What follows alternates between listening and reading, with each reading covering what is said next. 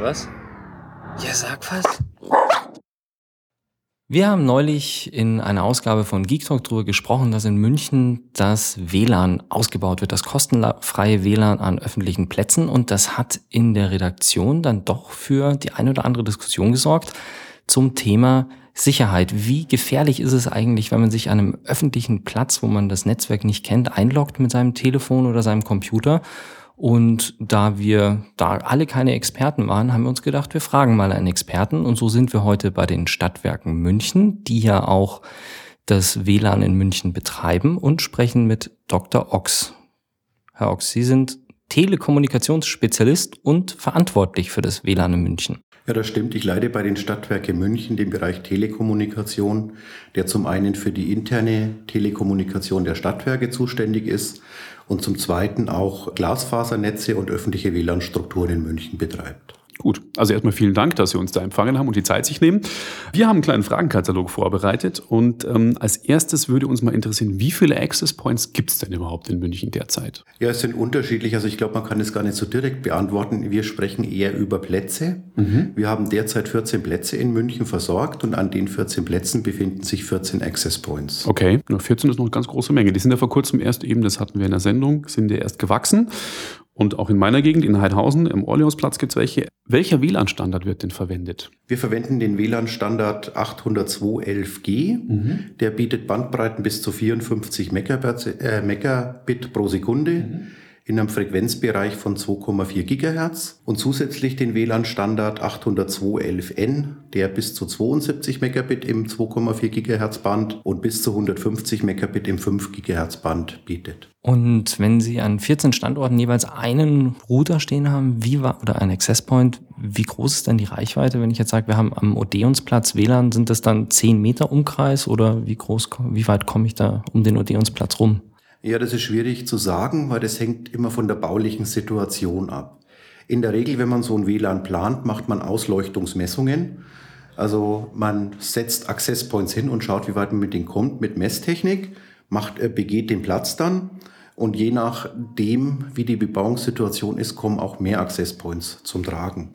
Beispielsweise am Marienplatz haben wir vier Access Points aufgebaut, am Odeonsplatz drei und am Sendlinger Tor auch drei hängt aber auch mit der Nutzerzahl zusammen. Also Plätze, wo weniger sind, kann man auch mit nur einem Access Point ausstatten, weil man kann sagen, dass ein Access Point so Größenordnung 150 bis 200 gleichzeitige Nutzer bedienen kann. Wo finde ich denn diese? Kann man die irgendwie sehen oder sind die versteckt?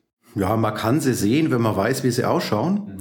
Wir Stadtwerke München haben ja auch eine Tochter, die Münchner Verkehrsgesellschaft, die unter anderem auch U-Bahnen betreibt. Mhm. Und da gibt's die schönen U-Bahn-Masten und auf den U-Bahn-Schildern sind obendrauf die Access Points. Ah. Man erkennt die an einem ja, Plexiglaskasten, ich würde mal sagen Größe 40 mal 40 mal 40 Zentimeter, der auch mit dem Werbeschild im WLAN beklebt ist. Also müssen wir mit offenen Augen durch München laufen oder mit noch offeneren Augen durch Sollte München laufen. Kostenfrei ist es für die Nutzer? Ja. Es gibt eine zeitliche Beschränkung. Ja, aus technischen Gründen machen wir derzeit eine Zwangstrennung nach einer Stunde. Aber nur damit die Access Points wieder leer werden. Sie können sich also jederzeit sofort wieder mit dem Access Point verbinden. Hängt auch, aus Gründen der, hängt auch mit Gründen der IT-Sicherheit zusammen weil das WLAN derzeit nicht verschlüsselt ist. Ab Mitte diesen Jahres werden wir auch ein verschlüsseltes WLAN in München anbieten. Das ist dann ohne zeitliche Begrenzung. Okay, und wie Sie schon gesagt haben, man kann sich einfach wieder anmelden. Also es ist nicht wie bei den Fastfood-Ketten, wo man dann pro Tag eine Stunde online sein kann, sondern wenn man getrennt wird, verbindet man sich einfach nochmal. Da muss man die, Benutzung, die Nutzungsbedingungen nochmal genau. anerkennen und dann kann man wieder. So oft Sie möchten.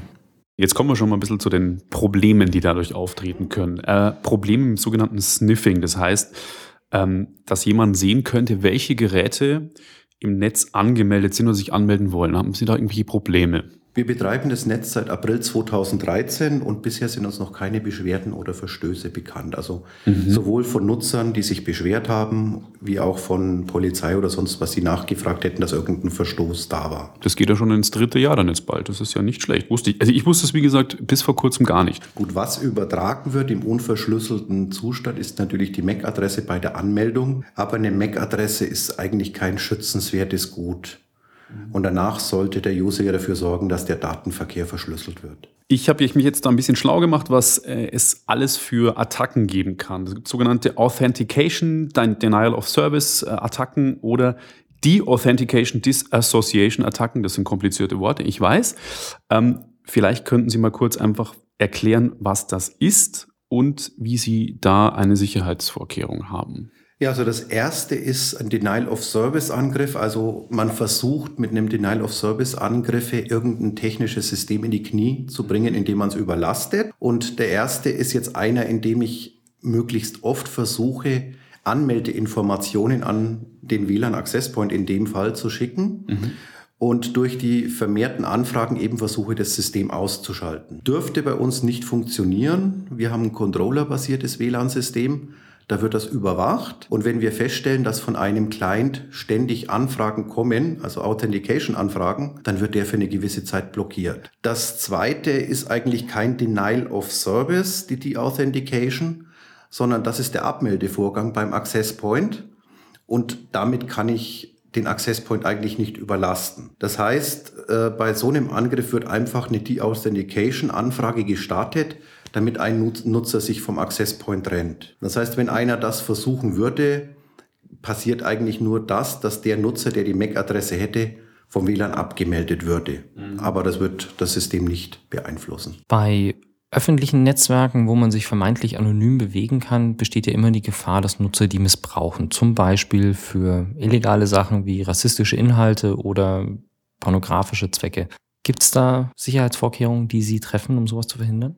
Ja, wir betreiben das äh, öffentliche WLAN-Netz im Auftrag der Landeshauptstadt München und daher sind wir uns dieser Sachen auf jeden Fall bewusst. Und genau aus dem Grund verwenden wir einen sogenannten URL-Filter, der eben solche äh, Anfragen herausfiltert. Das heißt aber nicht, dass wir einzelne Seiten sperren, sondern wir sperren äh, Inhalte aus bestimmten Themenbereichen Dazu gehören auf jeden Fall illegale, rassistische und pornografische Seiten. Weiterhin auch noch Anonymisierer und Botnetzes, um eben dort auch einen Missbrauch zu vermeiden. Dann haben wir eine zweite Sicherheitsstufe eingebaut. Im Internet gibt es neben der IP-Adresse und der URL, also der, der namentlichen Adresse der Webseite, auch noch sogenannte Ports, die bestimmt jeder schon mal gesehen hat. So ein Web eine Webseite hat in der Regel Port 80, wenn sie unverschlüsselt ist, über HTTP, wenn sie verschlüsselt ist, über HTTPS 443.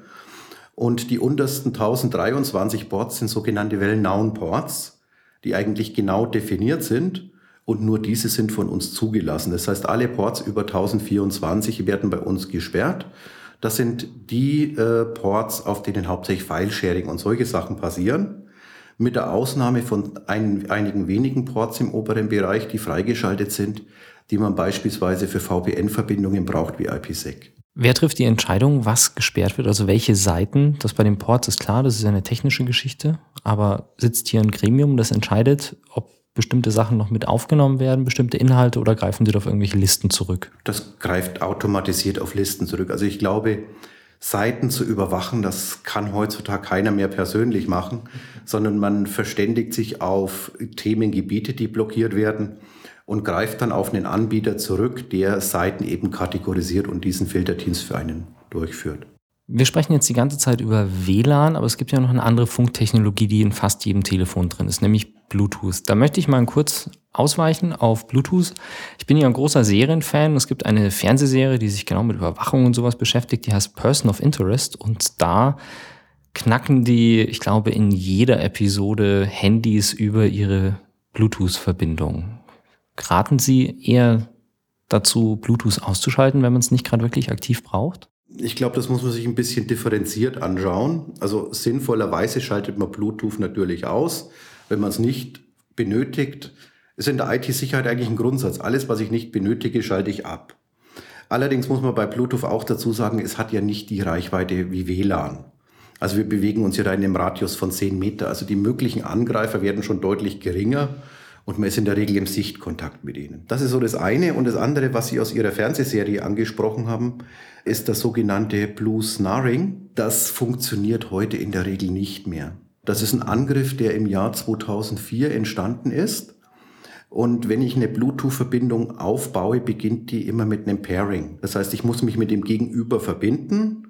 Und heutzutage kriegen sie da immer ein Fenster offen, wo sie sagen, ich nehme die Verbindung an. Und das war in der Startzeit von Bluetooth nicht der Fall. Da konnte man sich einfach so verbinden. Aber ich sage mal, alle neueren Geräte, ja, ich kann jetzt nicht sagen, ab welchem Jahr, aber gefühlt ab 2010 sollten auf jeden Fall das nicht mehr zulassen. Mhm, interessant. Wenn wir schon bei Sicherheitslücken von mobilen Geräten weiterhin sind, ist es ja so, Viren sind ja von Computern bekannt. Die gibt es immer mal wieder. Gerade Windows ist relativ anfällig. Wie sieht es denn da mit Smartphones aus? Ähm, es gibt ja immer die Gerücht, iOS ist sicherer als Android. Wie schätzen Sie das ein und was gibt es da? Ja, es gibt natürlich viele Viren für PCs, die in der Vergangenheit entstanden sind. Smartphones kamen jetzt langsam auf den Markt, aber jetzt mehrt sich natürlich auch die Virenflut für Smartphones. Also die Bedrohung ist jetzt definitiv da. Mhm. Ob jetzt das eine oder das andere System sicher ist, ist schwierig zu sagen. Mhm. Äh, man kann auf jeden Fall empfehlen, einen Virenscanner zu installieren auf jedem Smartphone und die kriegt man ja auch kostenlos. Das heißt, Sie haben im Netz auch keinen Virenscanner eingebaut, der die ganzen Seiten, die aufgerufen werden, checkt, ob da irgendwelche Viren übertragen werden? Nee, haben wir nicht drin. Das ist eine Kostenfrage, weil für so eine Größenordnung braucht man professionelle Virenscanner, wie wir sie hier beispielsweise im Firmennetzwerk einsetzen. Und die werden in der Regel nach Anzahl der Nutzern lizenziert. Und da ist man gleich bei einigen tausend Euro im Monat Lizenzgebühren. Und wenn man ein kostenloses WLAN-Netz betreibt, äh, dann muss man natürlich schauen, dass man da nicht unnötige Kosten erzeugt. Deswegen haben wir jetzt keinen eingebaut, weisen die Nutzer aber in den AGBs darauf hin, dass sie sich bitte darum kümmern sollen und dass es sinnvoll ist, einen eigenen Virenscanner einzubauen zu schalten oder zu installieren. Und da sie heutzutage sowieso kostenlos erhaltbar sind, glaube ich, kann man das vertreten. Ich bin in meinen Recherchen zu dem Thema Sicherheit in öffentlichen WLAN-Netzwerken auf den Begriff ARP, nee, APR-Attacken gestoßen. ARP heißen sie, ARP-Attacken. Können Sie uns kurz erklären, was das ist und wie man sich dafür schützen kann oder ob Sie auch irgendwas machen, um das zu unterbinden? Ja, so ARP-Spoofing basiert auf der MAC-Adresse. Es gibt ja bei der Kommunikation mehrere Schichten. Es gibt die IP-Adresse, die ein Client oder ein Endgerät aber erst nach einer aufgebauten Verbindung bezieht. Jedes Endgerät, das sich irgendwie mit dem Netz verbindet, hat eine sogenannte MAC-Adresse, die Hardware-Adresse. Und die, das ARP-Spoofing da ahmt man die MAC-Adresse von einem Gerät nach. Bei WLAN ist es aber eigentlich gar nicht so das Thema. Das ist eher ein Thema in geswitchten Netzwerken. Also wenn ich ein festes Netzwerk habe mit einem Switch, weil bei ARP oder man nutzt die ARP-Attacke, um Verkehr mitzulesen. Das heißt, wenn ein Client mit dem anderen kommuniziert in einem normalen festen Netzwerk über Kabel, da ist in der Regel ein Switch zwischendrin und dann wird eine feste Verbindung zwischen den Clients aufgebaut und die ARP-Adresse steuert die Verbindung. So, das heißt, ich kann da nicht mithören, weil die Verbindung feststeht. Und mit der ARP-Attacke setze ich jetzt einen weiteren Client ein, der die MAC-Adresse von dem, von dem einen Endgerät simuliert und lenke somit über die MAC-Adresse, über die simulierte MAC-Adresse den Verkehr über mein Gerät oder über das Gerät, mit dem mitgehört werden soll, dann sind wir beim sogenannten Man-in-the-Middle-Angriff. Wollte ich gerade sagen, das hört sich so an wie das, was ich als Man in the Middle kenne. Man stellt sich zwischen die beiden Computer, ist mal einfach gesagt, man setzt sich zwischen die beiden Computer und gibt einfach die Datenpakete weiter und während man sie weitergibt, schreibt man sie selber mit und kann dann nachher analysieren, was die beiden ausgetauscht haben. Genau, und dazu muss man eben die MAC-Adresse spoofen.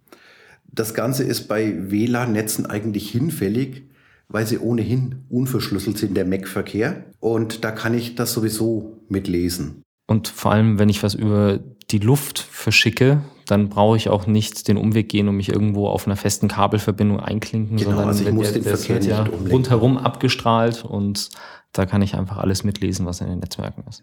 Dann gibt es noch eine zweite, äh, ein zweites Thema, warum es schwierig wird. Beim normalen ARP-Spoofing im Netz, da kann ich den Verkehr schön über ein Gerät umleiten wenn ich aber in dem öffentlichen w oder in dem WLAN mich befinde, dann habe ich die MAC-Adresse auf einmal zweimal vorhanden. Das heißt, der eine, der eine Antwort will, schickt auf einmal an zwei Empfänger die Anfrage und kriegt zwei Antworten zurück. Das heißt, das auch noch mit unterschiedlichen Laufzeiten. Mal wird er vom einen Endgerät was zurückkriegen und mal vom anderen. Das heißt, da, da tritt eigentlich gar keine vernünftige Kommunikationsbeziehung auf und es wird ein Fehler entstehen. Was ist dann die Lösung? Es gibt ja in den letzten Jahren immer wieder die Bestrebungen und es kam dann auf, äh, Virtual Private Networks, also VPN-Verbindungen, äh, kann man inzwischen mit diversen Tools, teilweise Freeware, teilweise schon bezahlt, Dienste im Netz als Apps auf seinem Smartphone oder seinem Rechner installieren. Ist es dann die Lösung und ist das massentauglich oder ist es wirklich nur für die Freaks? Nee, also VPN-Verbindungen, gerade die Standard wie, wie SSL beispielsweise, äh, ist heutzutage gar kein Thema mehr. In öffentlichen Netzen verschlüsselt man sinnvollerweise alles. Also E-Mails und auch Webseiten. Und gerade bei, bei Webseiten ist es gar kein Problem. Da tippe ich einfach HTTPS ein, anstatt HTTP. Und die meisten Serverbetreiber haben heutzutage SSL mit drin, dass ich sie über, über HTTPS aufrufen kann. Auch bei E-Mails gab es ja, ich meine, es war im letzten Jahr eine große Initiative, wo alle große Provider die Standarddienste abgeschaltet haben, also sei es eine web.de oder eine GMX, wo Mails vom Provider kamen, dass es ab einem gewissen Zeitpunkt nicht mehr unterstützt wird, die mhm. unverschlüsselten Mails. Mhm. Und dann musste man ja seine E-Mail-Clients umprogrammieren, dass es nur noch über SSL funktioniert. Ja, von daher würde ich auf jeden Fall sagen, dass es massentauglich ist. Ich glaube, an der Stelle lässt sich auch ein kleines Zwischenfazit ziehen, wenn man in einem Korrigieren Sie mich, wenn ich falsch liege, aber wenn man in einem Netzwerk ist, das man nicht kennt und dem man nicht vertraut, weil man eben nicht weiß, wer sonst noch drin ist, sollte man erstmal keine sensiblen Daten schicken.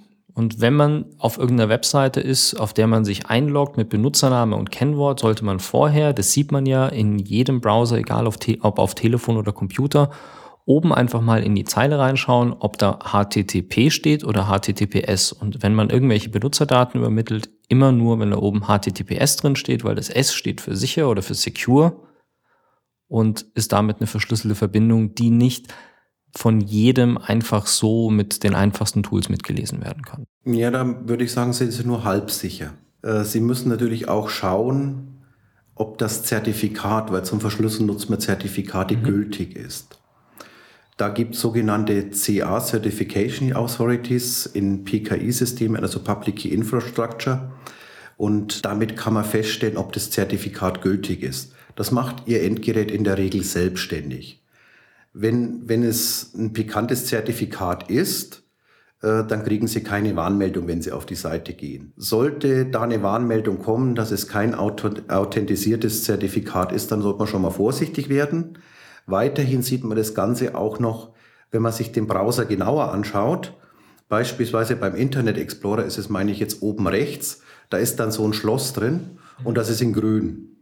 Wenn das Schloss in rot ist, ist es eine verschlüsselte Verbindung aber das Zertifikat ist nicht unbedingt vertrauenswürdig.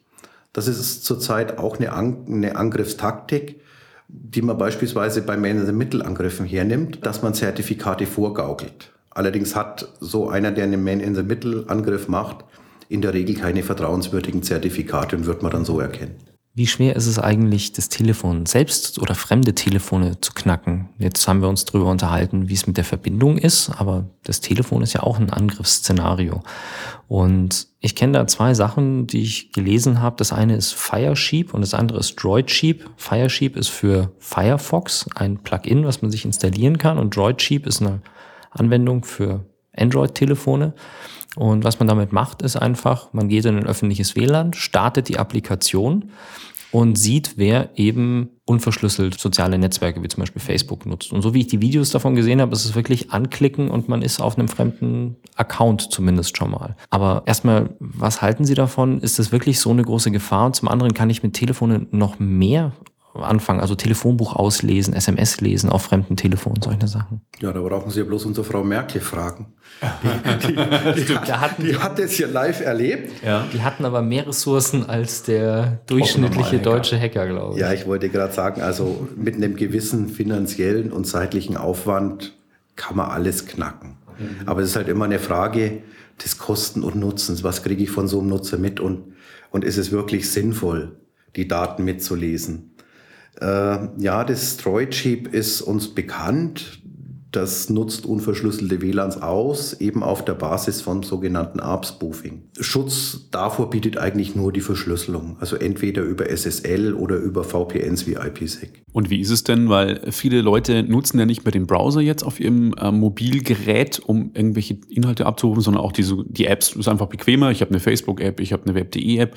Woher weiß ich denn, ist die überhaupt ähm, sicherheitsmäßig auf dem Standard, dass sie SSL unterstützt? Wie wenn ich jetzt Facebook öffne auf dem iPhone, ist es dann wirklich sicherer, die App zu nutzen oder ist es sicherer, über den Browser zu gehen, den Safari-Browser zum Beispiel jetzt? Na, es hängt natürlich von der Programmierung der Apps ab. Also grundsätzlich sind die ganzen Bibliotheken, die im Browser verwendet werden, auch für die Apps möglich. Das heißt, wenn der Programmierer das sauber programmiert hat, verwendet er die gleichen Apps, äh, die, die gleichen Bibliotheken, um die App zu bauen. Vermutlich ist, der, ist die App sogar sicherer wie der Browser, weil die App ja explizit auf einen Dienst zugeschnitten ist. Während im Browser habe ich ja noch den sogenannten Cache und dann gibt es da noch Cookies. Und man weiß ja immer nicht, ich bin zuvor auf der einen Seite, dann liegt noch was im Cache oder ich habe da noch einen Cookie und dann gehe ich auf die nächste Webseite und dann liest die auf einmal den Cache wieder aus. Das habe ich in der Regel bei Apps nicht. Wichtig ist allerdings, dass man sein System und seine Apps auf aktuellen Stand hält. Es treten immer wieder Sicherheitslücken auf. Kein Programmierer ist unfehlbar. Es werden immer wieder Hacker Sicherheitslücken finden. Und da ist es einfach wichtig, das System aktuell zu halten. Meine religiöse Schlussfrage, welches System denn das sicherste ist, das haben Sie vorher schon ganz diplomatisch oder die haben Sie vorher schon ganz diplomatisch beantwortet. Da bin ich gespannt. Ich glaube nicht. Also ich hatte hier noch die Frage, was ist jetzt das sicherste? Mac, Windows, iOS, Android, Linux? Aber Sie haben das ja vorher in dem Nebensatz schon gesagt. Was habe ich da gesagt? Das ist eigentlich, dass man nicht sagen kann, welches ja, System wirklich doch, sicher ist. Ja, oh, ja. Da, da bin ich gespannt. Dann überraschen Sie uns. Linux auf der Live-CD, wenn kein DAO davor sitzt. okay. Ja, ich meine, jedes Betriebssystem hat seine Vorzüge und Schwächen. Wichtig, wie gerade auch bei den Apps angesprochen, aktueller Stand vom Betriebssystem, aktueller Stand der Applikationen, die man drauf hat. Und was auch ganz, ganz wichtig ist, was Linux zum Beispiel sicherer macht, vernünftig mit den Rechten umgehen. Also Adminrechte und Root-Rechte nur zum Installieren Root-Rechte verwenden und wenn ich dann irgendwas surf oder spiele oder sonst was mache, mhm. wieder mich als normaler Benutzer anmelden dann ist die Wahrscheinlichkeit, dass ich mir irgendein Virus oder sonst was einfange oder irgendein Trojaner deutlich geringer. Wenn ich natürlich immer alles unter Hauptbenutzerrechten oder Root-Rechten mache, dann ist es auch relativ leicht für die Software, mir irgendwas unterzujubeln. Und was ein DAO ist, darf jeder selbst Gut. nachrecherchieren. Richtig, genau. Herr Dr. Ochs, danke, dass Sie sich die Zeit genommen haben. Gerne. Und äh, wir gehen jetzt eine Runde im gratis Münchner WLAN surfen. Absolut, oder? genau. Vielen Dank dafür. Sag was? Ja, sag was.